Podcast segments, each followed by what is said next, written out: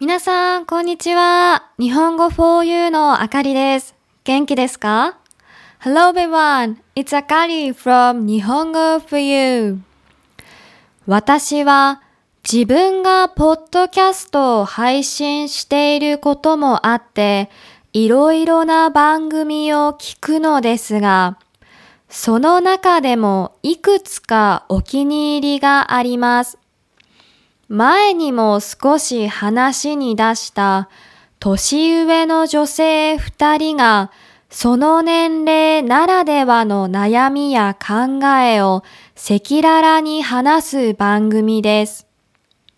その中で司会の女性の一人が新しい趣味を見つけたと話していました。日本独自でなかなか興味深いものだったので、皆さんにも紹介しようと思います。水石という文化を知っていますか？私もその番組を聞いて初めて知ったので、これを聞いている人で知っている人はほとんどいないんじゃないでしょうか。水石とは屋内で石を鑑賞する日本の文化です。加工されていない自然な石を台座や水盤に砂を敷いておき、それを見て楽しみます。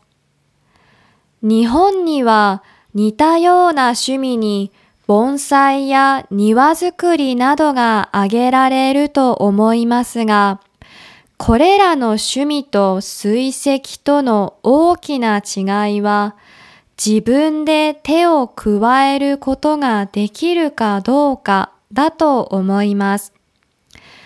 ありのままの自然をめでるという日本の文化がとてもよく現れていると思いませんか？まあ、私は石を見ることを趣味にしようとは思いませんが、日本の伝統的な文化、興味がある人は始めてみてはいかがでしょうか？As a podcaster, I listen to many different podcasts to get tips on how to improve my own.